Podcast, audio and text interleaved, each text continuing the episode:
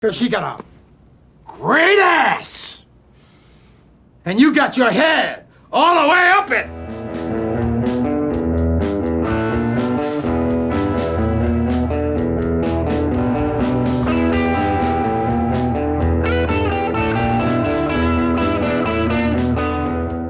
Olá, juventude tecnocrata da internet. Estou aqui, Juscelino Neco e meu amiguinho Joaquim Dantas para mais um Selvagem Podcast. Oh yes. Hoje, Joaquim, damos prosseguimento à dupla que a gente tem chamado de quê? Neo Noir. Ah, eu, Somos Neo Noir. eu achei que era New Exploitation. Não, já aí já foi. É, o último filme que a gente gravou foi aquele esplendoroso filme daquele cineasta desconhecido chamado David Lynch. Espero que os ouvintes já tenham ouvido, né? Porque a obrigação do ouvinte é o quê? É ouvir. É ouvir. Exatamente. Se você não está ouvindo o podcast, você está falhando com sua obrigação moral. A gente fez Veludo Azul do David Lynch, o episódio está disponível. E o filme que a gente escolheu para fazer pareia com Uhum. essa obra-prima do David Lynch, qual é, Joaquim? Hit do Michael Mann. Fogo contra fogo, traduzindo em português, né? Fogo contra Fogo, um filme de 1996. 95, Cinco, pois aí, meu, meu seu IMDB. Mas é porque às vezes, às vezes os caras colocam a data de lançamento em festival e aí depois a data de lançamento aberta. Mas é aí, 95, 96. Aí não importa, aqui no Brasil apareceu em 2003, 2004, por aí, E né? Mossoró tá em cartaz no Pax. É, é um filme de ação, Uhum. mas assim como a gente falou aqui sobre o filme do, do, do David Lynch, né? Mesma forma como o David Lynch desconstrói Uhum. o Noir botando David Lynch, exato, exato. Thomas Mann, oh, Thomas Mann é ótimo, né? Não, vai ser o podcast inteiro assim. Mas Thomas, Thomas Mann é um escritor que, que esse podcast também aprova, mas não é ele. Michael Mann, ele pega o Noir e bota ação frenética Exatamente. em cima num filme brilhante. Olha, tem, tem filme que a gente fala aqui que é errado. Uhum. Que é errado não é pra todo dia. Uhum. É uma experiência assim, como, como comer giló, assim, como comer jalapeno empanado. É Uhum. uma coisa extrema. Mas esse filme aqui, Joaquim, apesar de ser longo, Sim. né, ele tem quase três horas Quase de 3 duração. horas. 2 horas e 50. É um filme que você assiste como se fosse uma comédia do Leandro Hassum, pô. Uhum. Você vai desce macio, bicho. Aham. Eu tô impressionado com esse filme, né? É, eu tô, tô- sempre digo pra você, Joaquim, eu fico muito feliz porque nesse podcast eu revisito filmes que eu achava que eu conhecia. A gente nunca tinha visto. Eu achava que eu tinha visto. Esse filme eu, eu achava que eu tinha visto. Você me falou que o início do GTA é do mesmo jeito, Aham. GTA assim. Aí eu tô em dúvida agora. se eu, em algum momento eu assisti esse filme na minha infância, ou se eu só vi hoje. Aham. Mas seja como for, tá mais que aprovado. Você que acompanha esse podcast para indicações, tá aqui aquele filme de pai. Uhum. Sabe? Sabe quando seu pai se embriaga num sábado? É, exatamente. e cochila e volta, tá no mesmo filme. É. Então, por favor, Joaquim, hoje as coisas vão ser organizadas, porque o filme do David, o, quando a gente fez o podcast sobre o filme do David, Lynch foi lynchiano. o Foi lynchiano, exatamente. Mas hoje nós estamos organizados. Nosso podcast é sempre meio metalinguístico, né, Juscelino? A gente sempre obedece o ritmo da narrativa da obra, né? Porque eu vou dizer uma coisa. Eu nunca imaginei que você ser ladrão, você aplicar golpes, exigisse tanto estudo. Tem um momento do filme que o, o, o personagem do Robert De Niro, o bicho tá lendo um livro sobre pressão e fissura em titânio. Joaquim, eu não tenho formação para ser assaltante. Então, por favor, dê a sinopse dessa maravilhosa obra do Michael Mann. Neil é um criminoso experiente e afiado. Um ladrão de alto calibre com uma filosofia quase monástica com relação à realidade do crime. Não se apegue a nada que você não possa largar em 30 segundos se você sentir a coisa esquentando na esquina. Vincent é um policial obcecado e perfeccionista. Um sujeito que deixou sua vida pessoal esfacelar em prol da lâmina do seu trabalho. Quando um dos membros da equipe de Neil executa um guarda num assalto a um carro, a um carro forte, uma terrível corrente de eventos é posta em movimento envolvendo uma série de linhas narrativas perfeitamente conectadas e culminando num jogo de gato e rato entre os nossos dois protagonistas.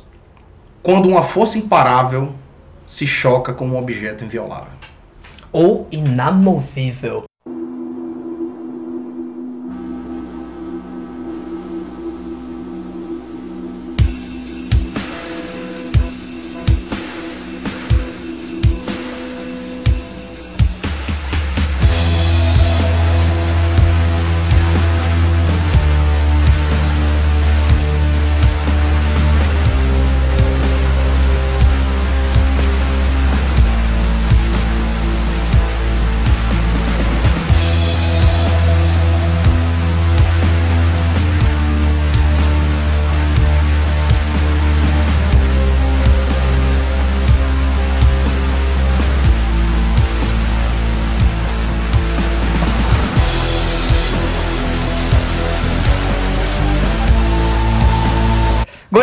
Gostei. Muito bom sua sinopse, Joaquim. é, eu vou começar destacando, antes da gente falar do elenco, Uhum. de completos desconhecidos, Desconhecidos. eu queria destacar esse de início, que a gente vai falar mais. O roteiro desse filme é uma pérola. É. É inacreditável. Sabe aquela história? É, o roteiro não deixa fio solto. Uhum. Esse roteiro não deixa fiapo solto. É inacreditável. Aparece o personagem se- secundário, não. Terciário dentro da trama, né? Porque você tem dois personagens que são, Centrais, né? exatamente. Que é, é o, o Vincent, que é o personagem do Alpatino, cheirando uma cocaína como nunca se viu. Ele tá assim, metade policial, metade Tony Montana. É verdade, é O cara- verdade. o cara- eu tenho certeza que, que o Michael Mann disse assim, olha, é, é 50-50. Uhum, porque é, f- isso é uma coisa que eu queria comentar. É, a gente falou muito sobre o trabalho do Dennis Hopper no episódio anterior, né? O Dennis Hopper tomou o episódio, né? o-. anterior e tá tentando tomar esse. Mas, mas eu não vou deixar. Mas eu queria comentar sobre o Dennis Hopper. Você já assistiu, Alex? Você assistiu com certeza. Waterworld, Claro, O Segredo certeza. das Águas. Com certeza. Tem lá o. O, o, O Hopper. O, o Hopper, ele tá como esse. Esse imortal Joe das águas, né? Isso, Vamos dizer. isso. E assim, ele tá ali ganhando dinheiro dele. Ele tá ali, ele é um ator. Se você é um ator, você tem que aparecer na câmera e fazer coisas para Isso. ganhar seu Tá dinheirinho. cumprindo a função dele. Tá ali fazendo. Nesse, no filme do, do Lynch, o cara tá atuando mesmo. Uhum. E nesse filme aqui do, do Michael Mann, é um filme de ação, Sim. à primeira vista, um filme convencional. Uhum. E eu acho que essa é a grande, a grande, cara, é, é, vamos dizer, é, a grande vantagem que esse filme tem é parecer um filme idiota. Sim. Sim. Grande vantagem que esse filme tem é essa. E os caras estão atuando como se tivesse num filme do Antonioni. É, é. Cara, o. o, o- do- tá falando do Patino, né? Assim, É, só, só para contextualizar, o Alpatino faz o Vincent, que é o o policial. policial drogado, Uhum. embora ele não se drogue em momento nenhum, mas Aparentemente. apare- é, exatamente, ninguém sabe o que ele faz quando some. E o Robert De Niro faz O Neil, que é o criminoso. exatamente. Que é completamente contido. É um monge, né? Inclusive, Exatamente. tem- eu falei dessa coisa do, do- da monástica, do monge, porque até no, no diálogo famoso do filme, é o que o, o personagem do Patino pergunta, né? Assim, você é um monge? Porque o, o personagem do De Niro é, é quase um monge mesmo. Ele é um filósofo do crime, assim. Ele é um cara que claramente aprendeu a viver na distância. Sabe quem é ele, pô? Ele é o Marcos Aurélio do crime. Ele é o estoico do crime. É, é. É isso.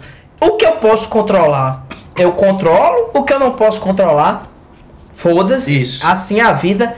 E esse é o primeiro. Essa é, essa é uma coisa interessante. Eu não sei se eles atuaram depois juntos. Mas é o primeiro filme em que eles estão juntos atuando. Um, Um, com contracenando, exatamente. Porque, porque no Poderoso Chefão 2, Uhum. né? O, o, o, pra quem não lembra, o Robert De Niro é o Marlon Brando jovem. Isso, Eu é não sei como aconteceu.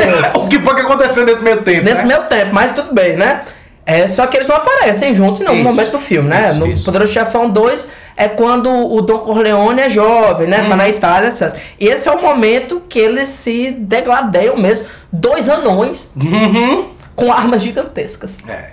Rapaz, assim, a, os contrapontos entre eles dois, assim, em termos de atuação, é um negócio impressionante. Porque os dois estão excepcionais. Tipo, Sim, não. Os dois estão comendo num filme repleto de ator foda. Repleto de ator foda. Os dois estão comendo o mundo, né? Só que o De Niro, ele tá fazendo uma das coisas que o De Niro faz de melhor pra mim, que é o atuar em silêncio, é atuar com os olhos.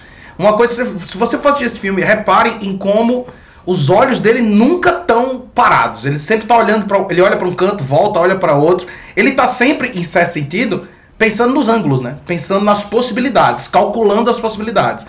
E o Patino não, ele, o, o, o Al Pacino é um objeto em linha reta, assim, tipo, ele vai É uma força da natureza. demolir tudo no caminho dele, assim, né? Ele é um monstro. E conforme o filme vai passando e ele vai ficando cada vez mais tenso, o De Niro vai ficando cada vez mais contido e o Patino vai ficando cada vez mais endemo- endemoniado, Endemoniado, né? Rapaz, é um negócio assim. abismal, cara. Abismal mesmo, assim. O. o- o- é, bom, a gente tava falando. Você tava falando que, tipo, do- do- dos atores, né? Rapaz, quando você tem assim. John Voight fazendo um- uma ponta, né? Um personagem secundário no filme. O John Voight é o fixer, né? É, Ele é o exatamente. fixer, é o cara que vai passando, assim. Cara, todo mundo tá nesse filme, pô. Tá. Só tem ator brutal, meu irmão. Só tem ator brutal. Ó, o Val Kilmer. Ca- cara, eu ia até comentar isso. Uhum. Ó, nos anos 90, é que a gente esqueceu quem é Val Kilmer, bicho. É, pô. A gente esqueceu quem é Val Kilmer. Val Kilmer nos anos 90 era gigante. Uhum. Tanto que se você olhar os cartazes, a divulgação dá um destaque gigante pro Val Kilmer. Sim. E quando você vai assistir o filme, ele é um, um secundário. É, exato. Ele é um dos secundários. O Dani Trejo, que no filme também chama Trejo, claro. né? Porque por que não? Também tá lá no meio. Cara, é- é- é- eu acho que os figurantes, se você pegar, tem o Hitchcock, pô, É, passando na é, rua. É foda, cara. Porque você tem, como eu disse, tem o John Voight, o Tom Sizemore, que faz. é, faz o Michael, né? O personagem dele, que, que é o Michael, que é o cara que é o viciado em adrenalina e tal. Que, que é um ator brilhante, assim, cara. Brilhante, brilhante, brilhante. Tá lá fazendo personagem secundário. Você tem o Ted Levine, que pra quem não, não, não tá associando aí quem é o Ted Levine, ele aqui tá fazendo um policial, mas ele é o Buffalo Bill Isso. dos Silêncios Inocentes, né? O Danny Trejo, que já comentou. O Hank Azaria, velho. Hank Azaria é o cara que faz a voz do Apu e uma porrada de voz do A Simpsons. Natalie Portman. A Natalie Portman tá é a criança do tá- filme. tá- é a criança do filme. A criança dodói do filme. A criança dodói do filme é a Natalie Portman. Então, assim, ah, meu irmão, até o Henry Rollins tá no filme. Então, tipo, o, o elenco desse filme é uma aberração, pô. É uma aberração. O cara que faz um- uma pontinha é um ator foda. E, Jo- e não por acaso. Joaquim, eu vou lhe dizer. Eu vou lhe dizer uma coisa, Joaquim. Desde que. A gente sabe que a Hollywood, até os anos 50, eles tinham o que eles chamavam do sistema de estúdio. Sim. Então o ator era contratado do estúdio. Uhum. Ou seja, o cara. é, tanto você. Vamos dizer, se você tivesse poder de barganha, você trabalhava como. como o, o protagonista dos filmes. Uhum. Mas com- se você era o character actor, né? Que eles Uhum. chamam, esse, é, Peter Lorre. Isso. Peter Lorre que começou a fazer filmes em inglês a partir do Hitchcock. Uhum. Primeira pessoa que chamou o Peter Lorre, né? Que quem deve, quem deve lembrar fez o, o Amy, o, o, O vampiro. o vampiro de Dusseldorf. E aqui dentro do contexto do podcast, é um dos 300 vilões de O Falcão Maltês, né? Sim, sim. Não é? É um dos. Exato, exato. Tá ali que ali. Todo mundo é Todo mundo é Todo vilão. mundo é vilão. Mas o Peter Lorre é essa figura que, que é. Você nunca vai ver um filme com o Peter Lorre sendo o, o, o mocinho, né? Isso, Isso era isso. coisa impensável na época. Então, às vezes, você via nos anos 50 filmes com elenco estelar. Isso. Porque o cara é do estúdio. Então Uhum. chegava e dizia, olha, você vai fazer isso e você vai e foda-se, né? Era isso. Agora, nos anos 90, eu desconheço Uhum. um filme que tenha esse nível. É. Eu imagino até que é, é, pra vender esse filme, né? Porque é um, porra, é um filme longo. Sim. Um filme, um filme de ação de três horas. É. Eu acho que inclusive o pinch que o, que o Michael Mann pegou foi assim, não, pô. Robert De Niro é o assaltante, Al Pacino é, o policial. Uhum. policial. Aí disseram assim, não, veja bem, né? veja bem. Cara, Val Kilmer, era isso que eu ia dizer, eles sempre dão destaque pro Val Kilmer. Uhum. Val Kilmer, que era o ator foda da época, é o, é o dodói do filme. É, é. É o dodói do filme, ele é, ele é a figura. É, é, o, o Robert Niro é a figura paterna em relação a ele. Isso. Porque, obviamente, dentro. O, o, o, o personagem do, do, do Al Pacino, o Vincent, Uhum. ele é muito mais redondo nesse sentido, né? Porque ele é o cara que é obcecado pelo trabalho, Uhum. mas ele tem uma vida é, é, pessoal conturbada, etc. Ele, assim como eu, tá no terceiro casamento. E o personagem do. do o, o, o, o Neil, né? O personagem do Robert De Niro. Niro, ele, tá, ele é muito mais contido, muito Uhum. mais. Ele tem muito menos esse drama pessoal, vamos Sim, dizer assim. sim. E o Val Kilmer tá lá pra complementar o personagem do De Niro, pô. Uhum, uhum. Cara, se você pensar isso, é uma coisa impensável até você pensando quem era o Val Kilmer na época, né? Sim. O Val Kilmer era o cara que peitava Marlon Brando, É, exato. sabe? Como no, no filme... ah, o, o- A Ilha do Dr. Monroe? Isso, sabe? Uhum. Você vê o nível que o Val Kilmer tá, viu? O Val Kilmer é mais doido que o Batman, né? Tem isso também. Exato. E, e é o Batman. É mesmo? É o Batman. É mesmo, eu não lembrava. É, ele é o Batman do Batman Forever. Eu, a- é, eu acho que é o. Eu acho que na real foi o filme que meio que desgringolou a carreira dele, assim, como é a impressão da TS, tem, sabe? tem razão, bicho. A Nem pessoa, a lembrava. pessoa faz o Batman, ela acaba perdendo aí as qualidades enquanto ser humano. Se fizer o Coringa, então. mas, bicho, Às vezes perde até a vida. mas, mas assim, você tem, tem, tem toda razão, cara. Tipo, o, o fato de você ter essas duas grandes âncoras, né, no, no Patino e no De Niro, nesse filme, que é um, é um neo-noir, claramente, claramente é um neo-noir. É um filme cuja história, toda a trama gira em torno da história de crime. É uma Sim. história de crime. É isso, assim. é- é- esse filme poderia se chamar Uma História de Crime, que é exatamente isso. Cara, o primeiro ato do filme, quando ele apresenta os personagens, é um heist, né? É, exato. É um golpe. Inclusive, é, é- é uma coisa que eu ia comentar, assim, a gente já, já, já vai falar sobre o Michael Mann, acredito eu, é, que é um cara que tem uma carreira também, assim, abismal. Quem, quem, quem assistiu cinema nos anos 90, Uhum. o último dos Moicanos. O último dos moicanos, exatamente. que, é que é outra coisa que o Michael Mann tem muito épico. É, isso. Ele sempre trabalha dentro dessa dimensão do épico. Cara, o, o- o- esses personagens, né, desses dois pelo menos, os Uhum. outros vão trabalhando como funções. Mas esses dois eixos, cara, é tragédia grega, pô. É, é. Os caras são iguais. Uhum. São iguais e estão dentro de uma, de um- uma perspectiva completamente nihilista. Tem hora que os caras conversam e dizem assim: Não, olha, o que eu faço bem é assaltar banco. O cara diz: Isso. É, e o que tem pra mim é ali procurar. É. E tudo bem. E os caras sacrificam tudo Uhum. Em função disso aí. Exatamente, assim, eu vou, vou fazer um comentário é, é, mais pra frente, um pouquinho mais longo, sobre essa natureza do épico nessa obra mesmo, porque você começou falando, falando que o roteiro é perfeito, e a impressão que eu tenho, na verdade, é que assim, o roteiro não é, não é só que o roteiro é perfeito, ele é profundamente complexo em suas tramas narrativas, porque ele é quase uma epopeia, pô. Tipo, ele é um romance. Isso. Mais do, que, isso. mais do que um filme, ele é um romance. Isso. Né? Você tem várias tramas narrativas se entrecruzando, você tem vários, vários eixos que vão se entrecruzando ao redor desses dois, dessas duas grandes âncoras, né? Mas eu ia falar assim, ó, ó como o, o Michael Mann é genial e como ele herda isso do, do cinema noir, né? Do- quer dizer, um dia desse eu tava falando sobre isso, eu disse, olha, sabe o, gran- o gênio pra mim, por exemplo, o, o Christopher Nolan. O que é que eu acho foda do Christopher Nolan? Christopher Nolan quer contar a história que ele quer contar. Ele quer discutir a ideia que ele quer discutir.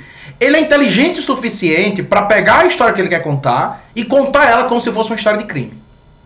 E como ele conta ela como se fosse uma história de crime, o público comum entende. Ele não pode não entender plenamente a discussão do filme, mas ele vai entender a narrativa.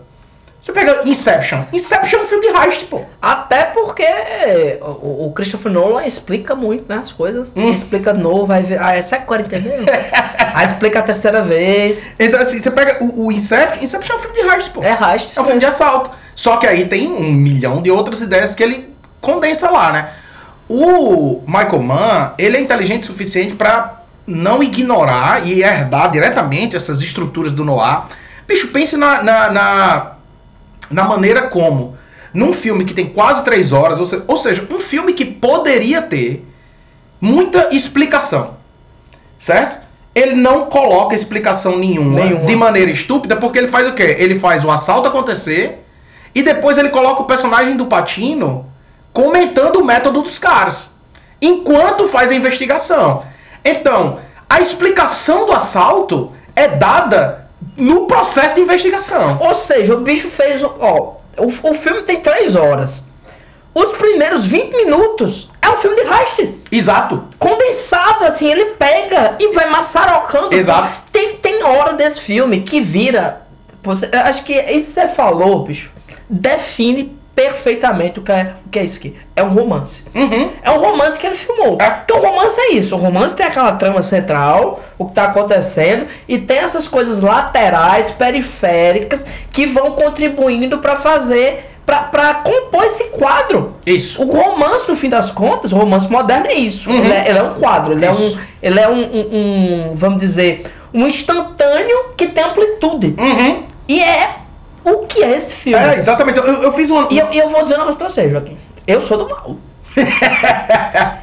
eu olhava assim e dizia: Rapaz, isso aqui não vai aparecer mais não. Uhum. Isso aqui não vai aparecer mais não. Aí tu vai, pô. Vou dar um exemplo só disso aqui. Aham. É, o, o Vincent, né, o Al Pacino, aliás, esqueça-se o nome dos, dos personagens. personagens. O Al Al Pacino. Pacino, o Al Pacino do filme, é, ele tá casado pela terceira vez, Uhum. ele não tem filho, né, nota-se que ele é casado com trabalho, um tema assim, desde a década de 80, super Aham. comum, o policial que não tem... Isso é, Vida pessoal, Vida é, pessoal, exatamente. né, ele é obcecado por isso. Que eu vou dizer um negócio. Tu começa a se envolver com um negócio desse, Uhum. Para, pô. Rapaz, de viver, ah, tem, bicho. tem aquela cena lá que. Cara, tem gente que se envolve trabalhando, vendendo Herbalife. Rapaz, tem, tem aquele momento lá que. que né, lá, na, lá na frente, quando a, a esposa, o Alpatino tá discutindo com a esposa dele, e ela diz: Não, porque você tem que dividir comigo as coisas e tal. Bicho, não, beleza. Eu vou chegar em casa e vou dividir com você que eu fui na casa de um cracudo e ele botou o bebê dele dentro do micro-ondas e ligou, porque o bebê tava fazendo barulho. Aí você É. pensa assim, rapaz, uma pessoa que tem isso como o dia a dia, ele não tem como funcionar normalmente tem, em sociedade, não, tem. pô. E é essa questão central, assim, um dos temas centrais do filme. Que o crime, Uhum. ele destrói sua vida. Não só porque você vai ser preso, porque Uhum. e personagem do Alpatino representa isso. Não só porque você vai ser preso, você vai se fuder, etc. Porque ele é interessante. Ele, Uhum. ele lhe oferece uma coisa que sua vida comum Sim. Nunca vai ter. Você pegar um revólver e entrar numa, numa, numa farmácia e dizer assim, bora aí, bota o dinheiro pra fora, Uhum. é um tipo de experiência que não tem nada a ver Com com a maior excitação que você já teve na sua vida. É, Joaquim. exatamente, exatamente. Não tem nada a ver. Mas, é, é, voltando a essa questão, né? Ó, o, o, o Al Pacino do filme, ele é casado com essa, com essa moça, né? Meio dodói, né? Toma uns Uhum, remedinhos, uhum. Prozac, né? Mostra isso aí. E a filha de- deles, aliás, a filha deles não, a filha dela, né? Com Isso. outra, com outra pessoa que não aparece nunca, Uhum. que é a Natalie Portman, ela tá meio dodói, né? Uhum. Ela tá meio perturbada, não sei o que, o pai não vai vê-la, ele encontra essa menina avulsamente numa parada e vai deixar ela em casa. E assim, sumiu a Uhum. do filme. Quando tá no ápice, assim, do, do processo, vai pegar, não vai pegar, fugiu, não fugiu, o cara chega em casa, a menina tá na banheira, cortou o pulso e a coxa. Você olha assim e diz, que filha da puta genial, cara. Cara, eu já tinha esquecido. É, exato. Eu já tinha esquecido isso, só que ele não esqueceu, não. Uhum. Ele- e ele joga na sua casa, diz assim, você, Uhum. você, chupa rola natauense. Você acha que é mais esperto do que eu? Olha o que eu, o que eu guardei. Rapaz, mas é. é, é- E, e assim, o filme é longo Uhum. e é curto ao mesmo tempo. Uhum. Se você pensa, Joaquim, uma das coisas que eu pensei na hora que eu tava vendo esse filme é que, assim, cara, isso é uma das maiores influências pra TV moderna. Uhum. Quando você pega séries, Sopranos, É, é, Better Call Saul, Uhum. é, Breaking Bad, tudo isso aí, você olha assim, cara, o bicho pegou uma temporada Uhum. inteira E ele conseguiu botar num filme. isso. Exatamente. Por isso, por isso que essa sensação que você tá falando, tipo, a sensação do filme é que ele é curto. Porque ele é pra, pra um filme ele é longo. Agora, pra uma temporada inteira de Sopranos, Não. que é o que ele faz, É incrível. é curto, cara. É, é, é maçocado, assim, né? Duas horas e Maçocado 40 aquilo ali. você, você condensar uma temporada de Sopranos, que é o que ele tá fazendo. Bicho, eu fiz as anotações aqui pra gente pensar assim na questão do entrecruzamento narrativo. Então você tem, por exemplo, o Chris, que é o personagem do Val Kilmer. Sim. Né? Ele não é o personagem central. A história é uma história de crime. Mas o Chris, o que, é que a gente sabe dele? A gente sabe que ele é viciado em aposta. Sim. A gente sabe que esse vício em aposta dele altera, afeta a vida dele de maneira direta. A gente entende a relação dele com a esposa, que é uma relação complicada, com o filho. Tem a questão da traição da esposa dele. E ele. você também achava que não ia dar em nada Exatamente. E acaba sendo um ponto central do filme. da trama. Aí você tem o Michael. Você entende que ele é viciado em adrenalina. Você aí tem o fato dele ser ex-colega de cela do cara que acaba dedurando eles e tal. Você tem o Angro. Cara, pensa no Angro. O Angro é o é o, o- é o cara que no, no, no primeiro Reich faz merda, Isso. né? O neonazista. Bicho, ele é um personagem secundário, mas ele é um serial killer. Killer, exato. Ele é um serial killer. No meio desse filme de crime, tem um neonazista serial killer fazendo um personagem secundário que você acompanha a narrativa dele. Que você acompanha os crimes, você conhece a história do personagem, você vê o começo e o fim da vida do cara. Joaquim tem. qu- Qual o nome do personagem, pô? Que é o. O, o Yuppie. É. Vanzante. Que é, o, que é um desses. É, é É um uma. ator foda. é- Eu não, não vou lembrar o nome desse cara, mas sempre que você vê uma almofadinha no filme dos Uhum. anos 80, 90, é ele. Bicho, ele tem uma trama inteira. Né? Joaquim tem uma parte, pô. Que, enfim, é, é, eles roubaram as coisas desse cara, tentaram vender pra ele. E esse rapaz teve a brilhante ideia de contratar dois avulsos pra tentar Uhum. Matar fuder. esses caras, né? Aí não deu muito certo, né? Boy, tem, uma, tem uma cena, eu acho brilhante a caracterização, pô. Que o bicho tá. O bicho era super almofadinha, aí ele tá Uhum. com a barba por fazer, camisa suja, assim, desgraçado. Eu tô morando aqui nesse Eu tô escritório. morando nesse Boy, escritório. tem duas semanas e não adiantou em nada também. É. Porque o bicho vai lá e mata ele em casa, pô. casa. Em casa. Ele mata os caras assim na sua cama, pô. É, é a ideia de dizer assim: Não, você tá vivo porque eu quero. Essa cena, bicho, dele falando Você tá, tá vivo porque eu quero, não. Você tá vivo porque eu tô ocupado. É, Eu exatamente. estou ocupado, eu estou. É. Mas, seu- ó, seu momento vai chegar. Um, Espera aí. um dia eu vou, eu vou usar essa, essa, essa cena, né, esse diálogo na minha vida, Stalin. Eu vou dizer assim: Não, é porque eu tô falando com um telefone vazio. Meu amigo. Como assim? É porque tem um cara morto do outro lado da linha. Meu irmão. Cara, e é muito bem feito, pô. O bicho tá. Num- ele, ele tava num restaurante e pegou um telefone, pô. Uhum. Sabe? É, de- depois eu quero só. só você pode continuar mas Uhum. depois eu quero só comentar a dimensão técnica Uhum. desse filme. Sim, perfeito, perfeito. Então segura aí. Então assim, eu tô falando aqui dos secundários, velho. Você pega um personagem como o Angro, é um personagem secundário que tem uma trama. Podia ser um filme dele. Exatamente. Tem uma trama ao redor dele. Aí, vamos pros centrais, velho. Pega o Vincent. Você tem o Vincent na relação com Justine e Lauren, Lau- eh, que, que, são, que é a esposa e a afilhada, né? A relação familiar dele, a presença ausente do ex-marido, que é uma coisa que é uma coisa extremamente significativa na relação dele. Por outro lado, você também tem o Vincent na relação com o esquadrão dele, com a carreira dele, com os informantes dele. Bicho, os informantes dele têm subplot Tem, pô. né? Tem subplot. Mesma coisa do Neil, personagem do De Niro, né? Neil com a Edie, que é a moça por quem ele se apaixona e acaba sendo essa, essa imagem do da ruptura, né? O amor que liberta, mas prende, né? Fixa, mas liberta. Quando eu digo fixa, mas liberta, é porque assim, a regra do De Niro, que é aquela regra é, extremamente estoica, né? Como você falou, que é não se apegue a nada que você não possa abandonar em Ele é 30 histórico segundos. pô. É o, Marco, é o Marco Aurélio do crime. No momento em que ele tem aquela moça ali na vida dele, a vida dele desarticula, né? A vida dele desestrutura. Por outro lado, você tem a relação do Neil com o Nate, que é o personagem do John Voight, e o Kelso, que é o personagem do Tom Nuna. Bicho, Tom Nuna Tá? É, que é o, o, o Kelso, que é o cara que contrata ele pra fazer o assalto do banco. Isso. O cara de cadeira de roda, barbudo e Isso. tal. Cara, o Tom Nuna é um ator genial, pô. E ele tem literalmente uma cena desse filme. Ele tem, ele tem quatro minutos de filme. É, ele tá literalmente em uma cena desse filme. Mas ele é o vilão de um outro filme do Michael Mann, brilhante também, dos anos 80, que é o Manhunter. Manhunter é a primeira adaptação dos romances que tem o, o Hannibal Lecter. Isso. Né? O Manhunter é dele também, né? Isso, é do Michael Man- Mann. Que é um filme do caralho. E o Tom Nuna é o vilão do filme. É, então você tem a relação aí do Neil com o Nate com o Kelso e essa coisa da corporação criminosa. Porque você entende que, por exemplo, os caras que trabalham com o Neil, eles trabalham com o Neil. O cara que é o corpora, o cara da corporação, né, o cara que tá dentro do sistema do crime, é o Neil.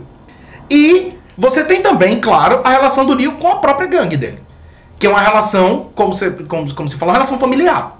Né? Ele é pai do- do- Ele é o pai, ele é o pai do, do, do Chris. Ele é o pai do, do Val Kilmer, né? né? É, é, não literalmente, mas de maneira prática ele é o É. pai do Val Kilmer. Bicho, cada uma dessas linhas temporais poderia ser um filme. Isso.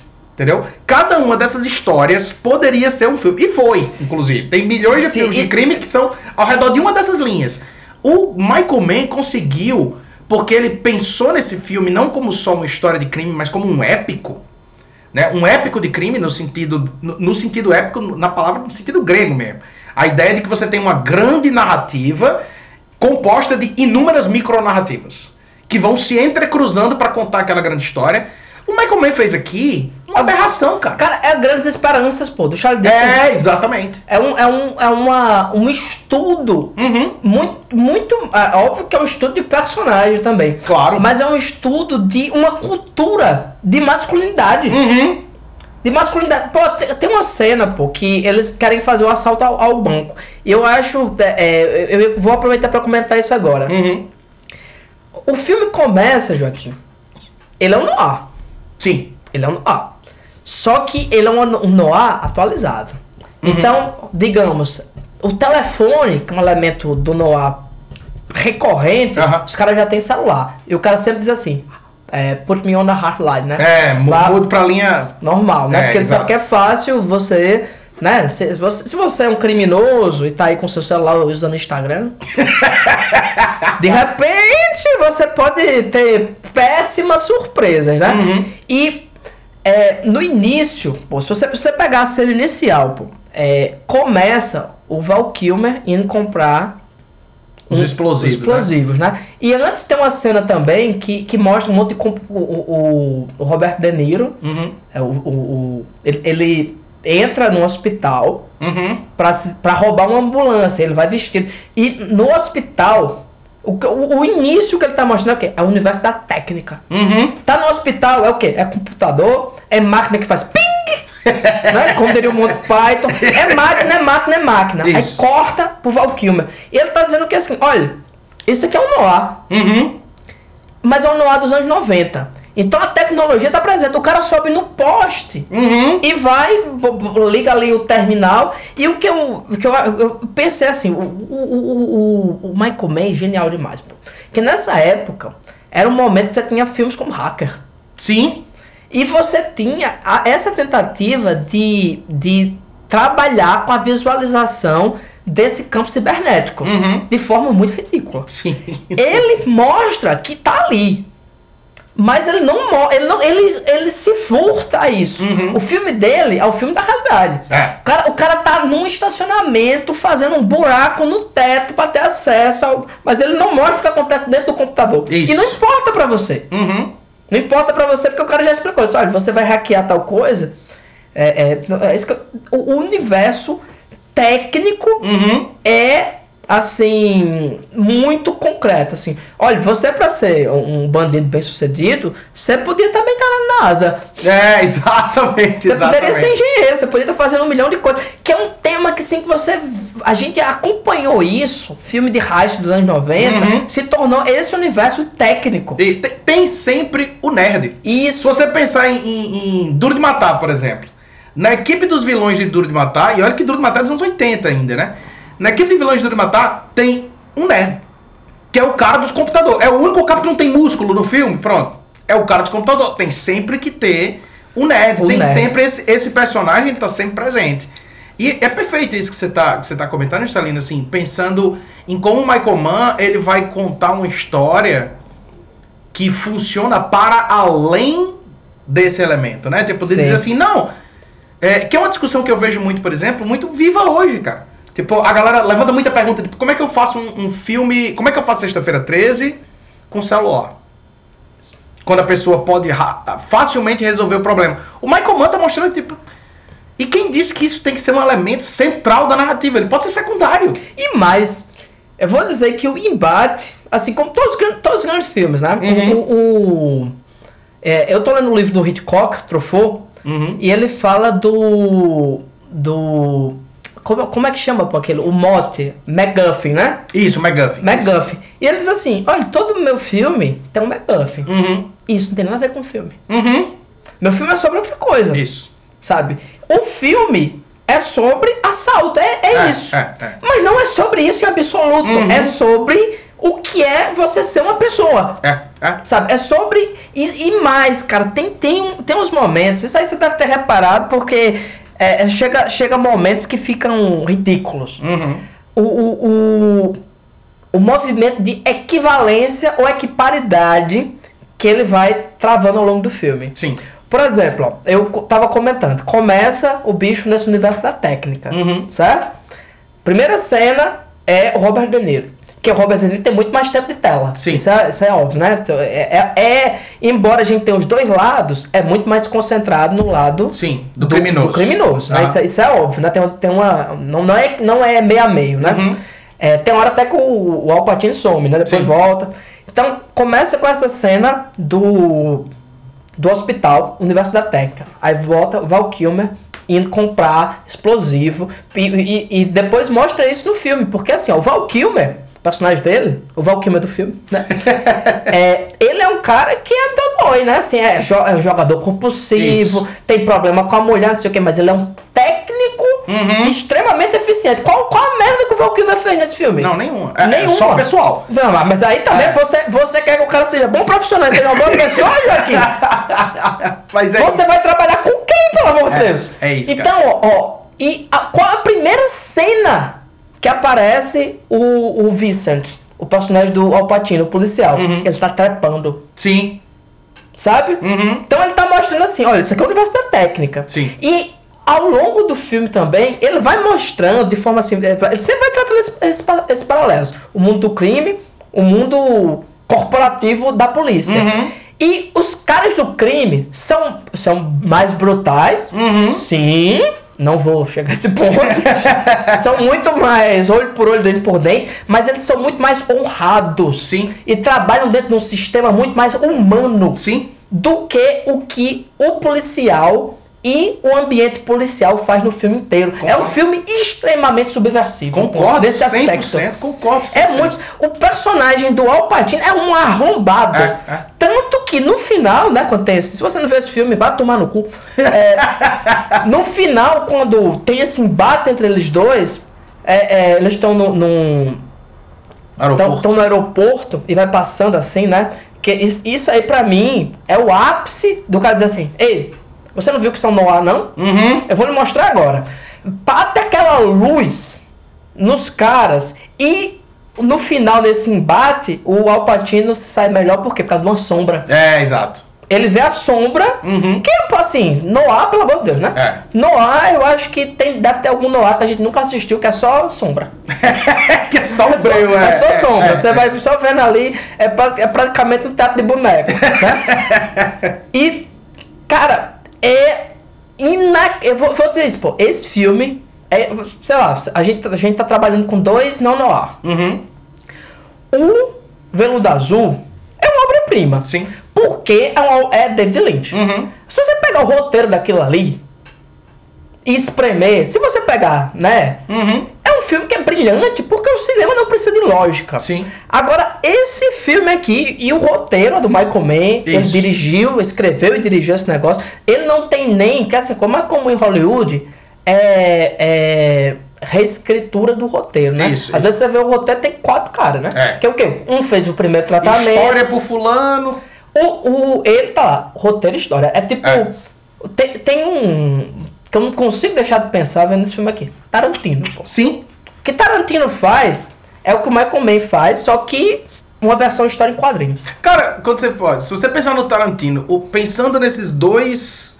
Porque assim, a ideia que a gente teve, né, quando, quando pensou em, em propor a ideia do neo-noir, é pensar em um gênero tão tradicional como o noir, profundamente tradicional, profundamente enraizado, em como quando ele vira, quando ele é reinventado, o quão distante a reinvenção pode ser uma da outra.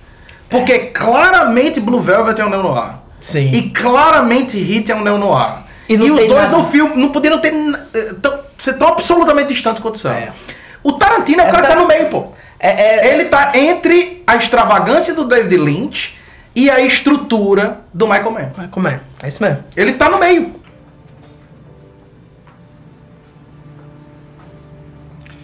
So then, if you spot me coming around that corner, you're just gonna walk out on this woman?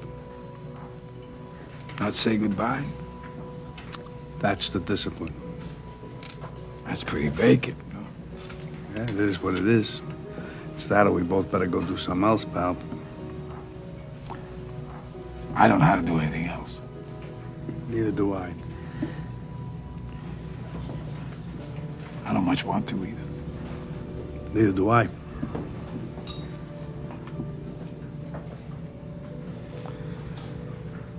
You know, we're sitting here. You and I like a couple of regular fellows. I mean, you do what you do, I do what I gotta do. And now that we've been face to face,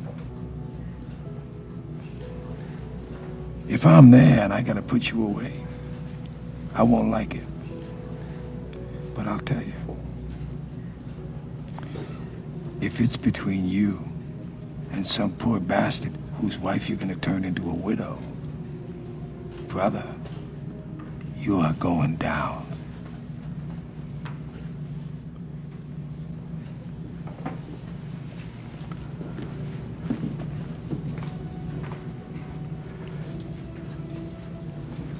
There's a flip side to that coin. What if you do got me boxed in? Then I gotta put you down. Because no matter what, you will not get my way. We've been face to face, yeah. But I will not hesitate. Not for a second.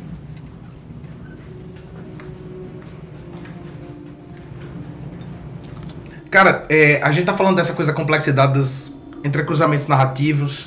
Por isso que eu acho que tipo, é muito importante o elenco do filme. Porque com grandes atores fazendo mesmo personagens secundários, você tem como dar, dar, dar respiração para essas histórias, né? Para essas narrativas. Porque você reconhece o ator e, mesmo que você não reconheça o ator, o cara é tão bom, O cara segura. o cara é tão bom que ele fazendo uma cena, você pensa nele. Né? Você pensa no que tá ao redor daquela história lá. Mas assim, além disso, bicho, o que eu tava. Quando eu tava pensando sobre esse filme, eu tava pensando, sabe por que esse filme tem 2 horas e 50? Porque eles são dois filmes, pô. O Michael Mann pegou e fez um neo-noir, que são dois subgêneros do noir, e ele fez um de cada. Só que ele juntou um dentro do outro. Ele fez um filme de heist, né? Um filme de assalto. Que você olha, o filme, do, o filme de heist, né? O filme de assalto do De Niro. Vamos pensar nele. É um filme sobre profissionalismo. Sobre o profissionalismo metódico do personagem e sobre a filosofia do profissionalismo. Eu tô falando, é, é, tô repetindo a palavra porque esse tema é um tema muito caro, por exemplo, ao Hard Rocks, ao, ao filme de faroeste, ao filme noir, ao cinema do John Carpenter, o sujeito cuja vida é definida por sua ética profissional, por sua filosofia profissional. Então, o filme do De Niro é esse filme. É um filme sobre um cara que tem uma filosofia de vida específica dentro da criminalidade e o que acontece quando ele é colocado no encruzilhada. Quando o profissional deixa, rompe a sua lei máxima. Não se atenha a nada que você não possa largar em 30 segundos. O que é que esse cara vai fazer no momento em que talvez isso aconteça? Então, aquela cena, por exemplo, no momento que ele volta pra matar o, o, o, o né? No momento que ele volta pra matar o sujeito, e a moça fica esperando no carro, e ele olha e vê o, o, o Al Pacino, é o final do filme de Heist. É o final do filme de Heist. Né? É o final do filme do De Niro. É o momento que você tá esperando o tempo inteiro pra saber. Quando chegar no momento que ele precisar decidir, o que é que ele vai decidir? Como é que essa filosofia dele vai acontecer? Mas ele já tinha decidido antes. Sim, Quando foi matar o cara. sim, Porque não tinha necessidade exatamente. disso. Se ele tivesse ido embora, a questão é justamente essa, assim, que como os aspectos passionais. Aham. Na, na verdade, são dois estudos sobre a decomposição de personalidades. Uhum. Você tem duas pessoas maravilhosas, funcionais, Sim. que nesse encontro vão descobrir que eles não são tão fantásticos. Uhum. Sabe? E sabe qual que eu pensei, Joaquim? Sabe a analogia que você fez sobre a rosquinha? Uhum. Sabe? Sim. É, você fala que tem o gênero a rosquinha Aham. e tem gente que vai maçarocando coisa assim até que a rosquinha se destrói, né? A rosquinha que eu digo Dante, não é cu não, viu, gente? um Dante. Uma- um filósofo. né? É, até o momento que você para. S- Sabe por que, que eu acho também que esse filme é tão longo? Aham. Porque é um filme no ar onde as engrenagens são montadas. Então, Uhum. continuando nessa analogia, se o gênero é. Se o gênero é a rosquinha e o David Lynch destrói a rosquinha, o Michael Mann ele mostra como se faz uma rosquinha. Pode crer, Ele pode crer. pega, ó, ó, tá aqui a farinha, tá Uhum. aqui a água, o Perfeito. óleo, a gente modela aqui assim. Por que eu falo isso? Ó, vou dar um exemplo aqui simples, né? No caso do personagem do Val Kilmer, Sim. ele tem uma femme fatale. Sim. Ele tem uma mulher maligna, né? Isso. As outras mulheres não. As Uhum. mulheres são, são pessoas normais. Isso. né? A do Mas ele Pacino tem- e a do De Niro, Ele é. tem uma mulher maligna que tá envolvida com outro cara. E a coisa que você mais se vê em filme no ar é o quê? A mulher que vai trair o cara. Isso. E nesse filme mostra por que Uhum, é que isso uhum. acontece. Sabe? Olha, o amante dela, a polícia bateu lá e disse assim, ó, f- arrombado, que a, a polícia, assim, ela tem ética de uma forma que os bandidos nunca se permitem. O É. cara chega assim e diz, olha, no, quatro anos atrás, você fez não sei o que lá, de importação, se você não colaborar, você vai tomar no cu. O cara diz, não, veja bem, né? É. Aí vai mostrando o que levou essa. Então, assim, é a rosquinha, não é a rosquinha desconstruída, a rosquinha sendo montada. Pode crer. Perfeito. É, é o filme sobre bakery, né? é isso, pô. É, é, é. É um filme sobre a construção do gênero. Né? Perfeito, é isso, é isso. É um filme sobre a construção do gênero. Perfeito, Por isso que ele é tão longo. E aí, de um lado, ele tá construindo o filme de Heist, né? Mostrando como é que acontece Isso. e a filosofia desse personagem. Por outro lado, ele faz o filme de policial. O filme do policial investigando o caso. O cara que tem a obsessão, o cara que é um excelente profissional e um péssimo ser humano. E como ele tenta levar as duas coisas e as duas coisas acabam afetando negativamente um e outra. O tempo inteiro, quando eu vejo esse filme, por exemplo, Juscelino, que eu acho que na verdade é uma das grandes características de um roteiro bem escrito, de uma história bem contada, é todos os personagens estão corretos. O problema é que o correto pra cada um deles não bate um com o outro. Isso, é. A esposa do Patino, ela tá certíssima. Tá, tá mais certa. O Patino tá mais que certo. Tá. Porque no dia que ele começar a ceder pra vida pessoal, Aquela um tiro na cara e morre. E, e não só isso, aquela coisa da que ele fala do sonho, né? Que ele diz assim: olha, eu posso estar massacrando a minha vida pessoal, mas e todas as pessoas que deixaram de ser vítimas porque eu tava lá profusamente obcecado com os casos e consegui resolver. Porque ele fala do sonho, da perturbação dos casos que ele não conseguiu resolver. Mas pro cara estar na posição que ele tá, o nível de solução de casos do cara é altíssimo. Ele tem uma equipe só dele. Joaquim ele faz o que ele quer. É, exatamente. Ele, Ele, faz, o que ele quer. Não tem ninguém que diga assim. ele liga pros caras dizer, baixa o helicóptero aí pra mim. Né? Então, o. o, o... E mais, e mais, Joaquim. Tem uma cena que ele tá com o parceiro dele, o bicho, dirigindo. Ele encontra a filhada dele, a filhada não, a, a enteada dele, Enteada dele. E vai deixar ela em casa. Isso é um caso claro de utilização. Do serviço do, público. do serviço público em função do interesse pessoal, mas ninguém tá nem aí. É verdade, é verdade. Ninguém denuncia. Isso a mídia não fala. Isso aí ninguém vê. Da Atena não tá comentando essas histórias. Mas o, o- a outra coisa que eu ia falar que é interessante do filme, do filme policial é, que é um tema muito foda que tá sendo trabalhado nesse filme aqui, é a relação entre poder e conhecimento. Tipo, tem um filme policial que o cara tá resolvendo o caso, que é, na verdade, um filme de mistério.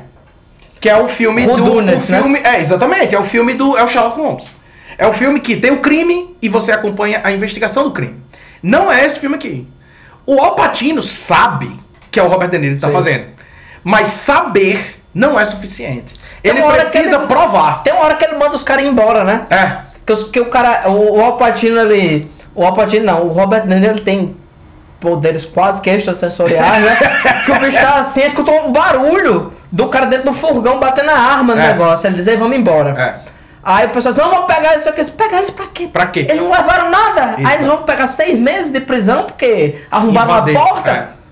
E manda o cara embora, sabe? Então, é, é o, o, o dilema do, do personagem do Al Pacino, o dilema do filme, do filme policial aqui, é o dilema da relação entre ter o poder de realizar as coisas, que é diferente de saber das coisas. Isso. Saber das coisas não é suficiente, que é onde leva o personagem do Al Pacino pro extremo. É dizer assim, não, a justiça, como ela é constituída aqui, a instituição social que eu tô tentando manter, aqueles caras eu não tô preocupado com isso não. Eu é que tô aqui me batendo de um lado pro outro, tendo que provar O que eu já sei. o que eu já sei. Tendo que provar o que eu todo já mundo sei. sabe. Porque se fosse com o Robert De Niro, ele só ia lá e dava um tiro na cabeça do cara. que é o que ele faz. Que é o que ele faz. Eles agora, ah, é, eu vou ter que resolver, então eu vou resolver. Eu sei o que aconteceu, eu vou lá e faço. Né? E assim, o, pense na complexidade narrativa disso, bicho. São dois filmes independentes que o Michael Mann consegue alinhar perfeitamente, entrecruzando outros inúmeros filmes. Por isso que quando eu penso num filme como Hit, eu penso, isso aqui é um romance, pô. Sim. Isso é perfeitamente um romance. O, o Michael Mann ele tem um filme chamado Thief, de 1981, com o James Caan, um dos primeiros filmes dele, se não é o primeiro, acho que é o segundo filme dele, que complementa muito bem é, é, o Hit, no sentido pensando no- nos termos é, dos gêneros clássicos. Porque o Hit é uma tragédia. Porque o Hit é muito mais centrado. Você tem um personagem central e você tem a história da queda desse personagem. Então, pra mim, a impressão que eu tenho, assim, novamente, naquela. Se um dia eu conseguir escrever esse livro, que é, Hitchco é Hitchcock, é, que é. Hitch and Hitchcock. Aristóteles vai ao cinema. Aristóteles olharia pra esses dois filmes e diria: tá aqui os exemplos perfeitos do que é uma tragédia e do que é um filme, e do que é uma história épica, do que é o épico. A diferença entre eles e de como dentro do épico já existe o trágico. Porque é como você falou, tipo, pense na, na história desses dois personagens, é uma tragédia grega. Só que é uma tragédia contada dentro de uma epopeia. É isso Sim. que é Hit. Cara, é é absoluto assim, bicho. Cara, Esse filme é brilhante, brilhante. E digo mais, numa década complicada, bicho. Porque a década de 90, com raras exceções, é uma década complicadazinha, assim, pra história do cinema. Eu vou dizer uma coisa. Veja como o bicho. Pensando, tô falando agora, não tô- nada em termos narrativos, tô falando Ah. do mercado agora. Sim. Veja como o Michael Mann foi genial, pô. Ele bota dois caras que é difícil você lembrar que eles já foram bonitos. Uhum. Não é não? Cara, tu, tu pensa em Robert Niro, tu pensa em Alpatino, tu pensa o quê? São os maiores atores. Sim. Tu pensa o cara é galã? Não, Marlon Brando foi galã. Aham. Eles nunca foram galã nesse sentido. Mas, por exemplo, o Alpatino, ele faz umas cenas ali que é de galão, pô. Sim. Não, e, eu Sabe, é umas, umas cenas de, de intimidade É, sexual, que, que era uma coisa típica também dos anos 90, uma época também muito estranha, onde, onde Michael Douglas era, Exato, sabe? exato, É exato. por aí. Mas tá, entendendo o que eu tô falando, né? Perfeito. É, é, é, é uma série de intimidade sexual e, e, e o bicho é tão escroto, pô, que ele pega o galã da época e deforma ele. Aham, aham. Ele pega o Valkyrie, o Valkyrie tem uma cicatriz aqui, tá com a boca torta, É, tá é. um, sabe? E sempre com a cara meio de bunda, né? Sabe? inteiro, é. Não, ele não é galã hora nenhuma. É, e era o que ele não assim- conseguiu estragar esse filme. É o que eu ia dizer, bicho, assim, o, o Robert De Niro e o Al Pacino nunca tive, dá pro cara fazer um estudo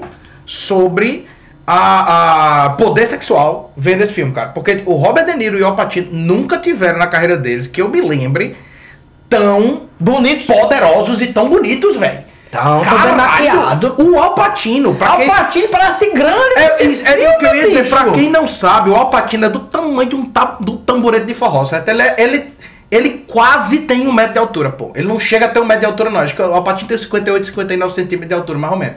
Ele é do tamanho Por de... do- isso, por isso, esses atores fizeram muito sucesso trabalhando com quem? Com Martin Scorsese. Porque por Ma pro Martin Scorsese eles eram altos. É verdade, é verdade. Mas assim, bicho. É, os caras tão gato pra caralho. assim, Eles tão galã, bicho, eles tão galã.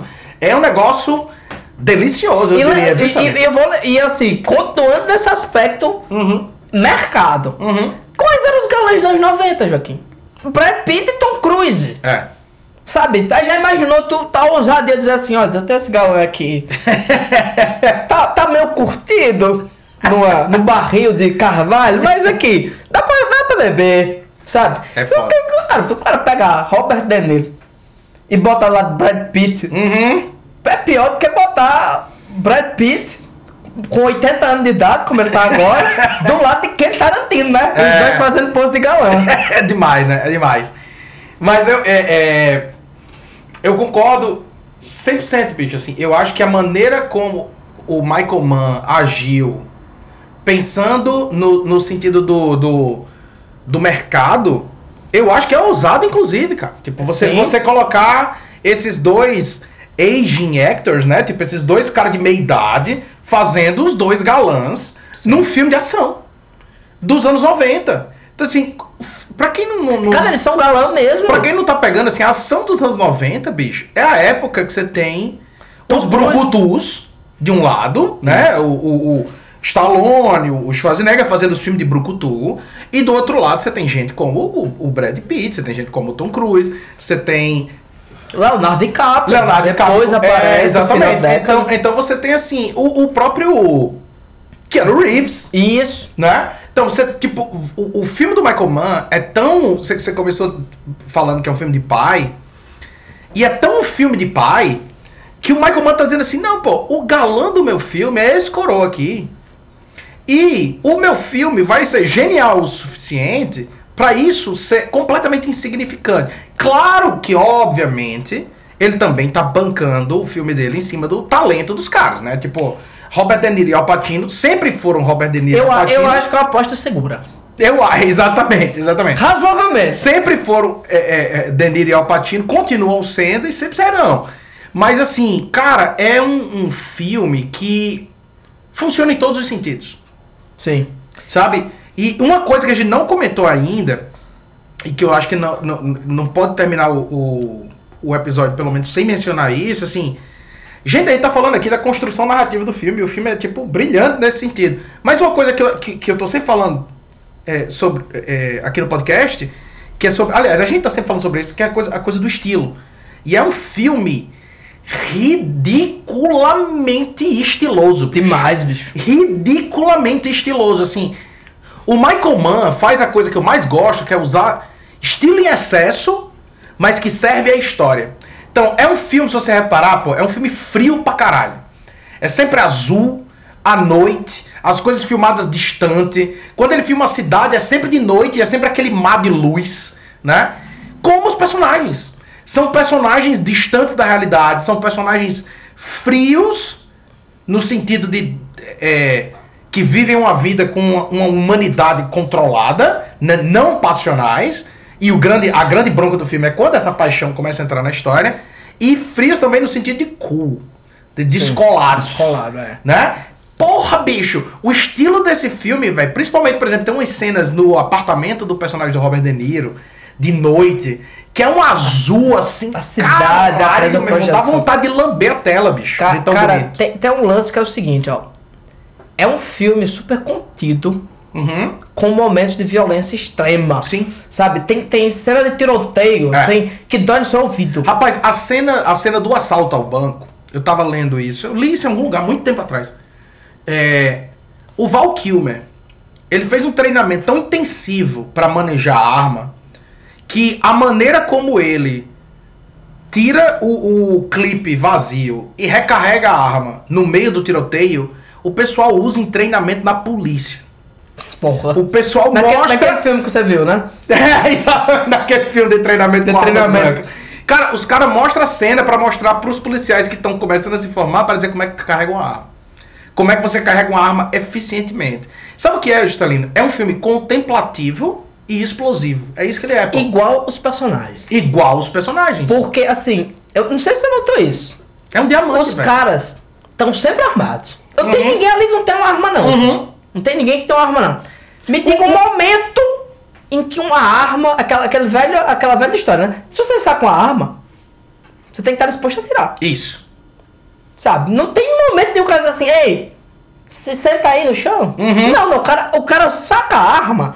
Tipo, o, Robert, o, o, o Al Pacino mesmo, personagem super pirado. Ele vai falar com o cara assim, ele vai falar com o informante, ele não tira a arma dele. É, exatamente. Ele não bota a arma na cabeça do cara e diz assim, ei, tu vai dizer. Não, ele tira barato com a cara do bicho. É. Quando ele pega uma arma, sai de perto, meu. É, exatamente. Sai de exatamente. perto que a arma é grande. Meu irmão, a cena que o, que o Val Kilmer acorda lá num, num, numa experiência que todos os nossos ouvintes devem compartilhar, numa ressaca brutal e moral, na casa, Na do, casa do- na, na casa do cara, a primeira coisa que ele faz quando ele acorda é pegar a arma e, E botar, esconde, na, botar, na, esconde. botar na calça. É, é quase como se fosse uma indignidade. Sou eu pegando os óculos, entendeu? De manhã. É quase como se fosse uma indignidade ele ter Aham. dormido e ter deixado a arma dele ali. É. Ele pega a arma dele e quando a arma não aparece mais. É. Sabe?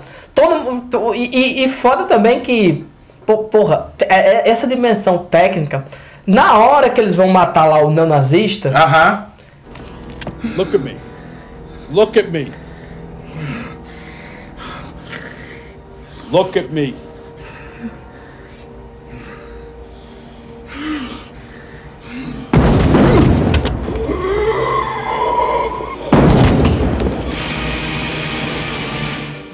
cara, é um balé, pô. É.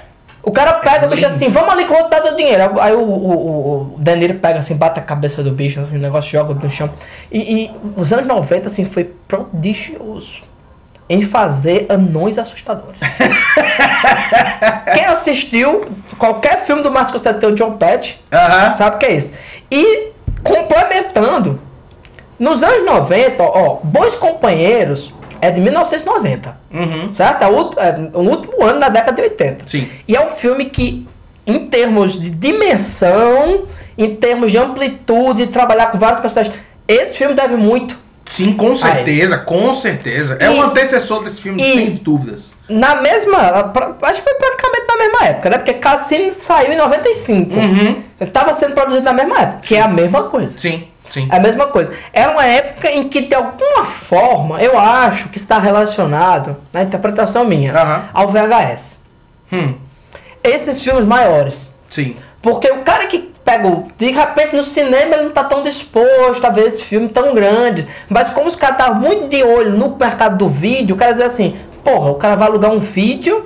E lembrando, Joaquim, hit são duas fitas. São duas fitas, são duas fitas. São duas exatamente. fitas. Hit são duas fitas. Titanic, os bons Gladiador, companheiros, Bons Companheiros. gladiador, tudo isso aí. Quando, na época de locadora, você alugar um filme que era duas fitas, era um, vamos dizer, um, um- ganho. né? É, exatamente. Porque, pô, vou alugar um filme aqui, o bicho tem duas fitas. É, exato. Então eu acho que era uma época que os caras deixavam mesmo, assim, Uhum, sabe? uhum. E ta- tanto que depois, né, quando as coisas foram mudando um pouco, o Scorsese mesmo, que fazia esse filme gigante, aquele, aquele filme dele, Cães de Nova York, Sim.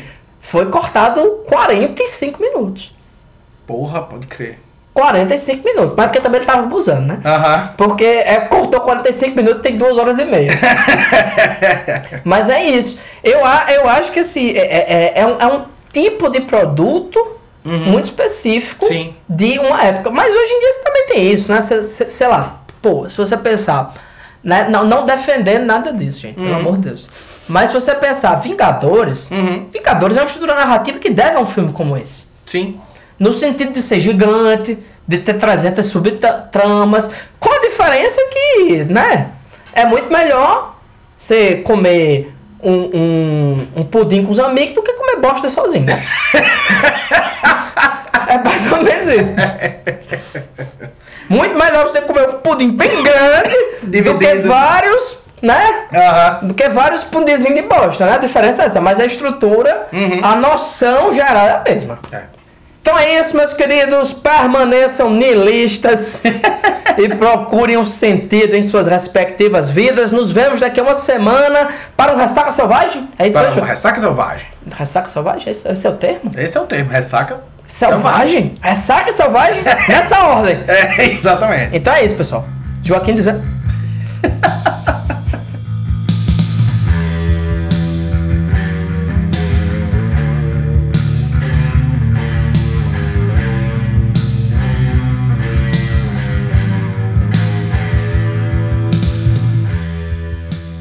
Selvagem Podcast é uma realização da Selvagem Produções. Edição de áudio por Joaquim Dantas. Música de abertura Supercharger por Raimundo Kowalski. Se você quiser entrar em contato com a gente, envie um e-mail para selvagemxproduções@gmail.com.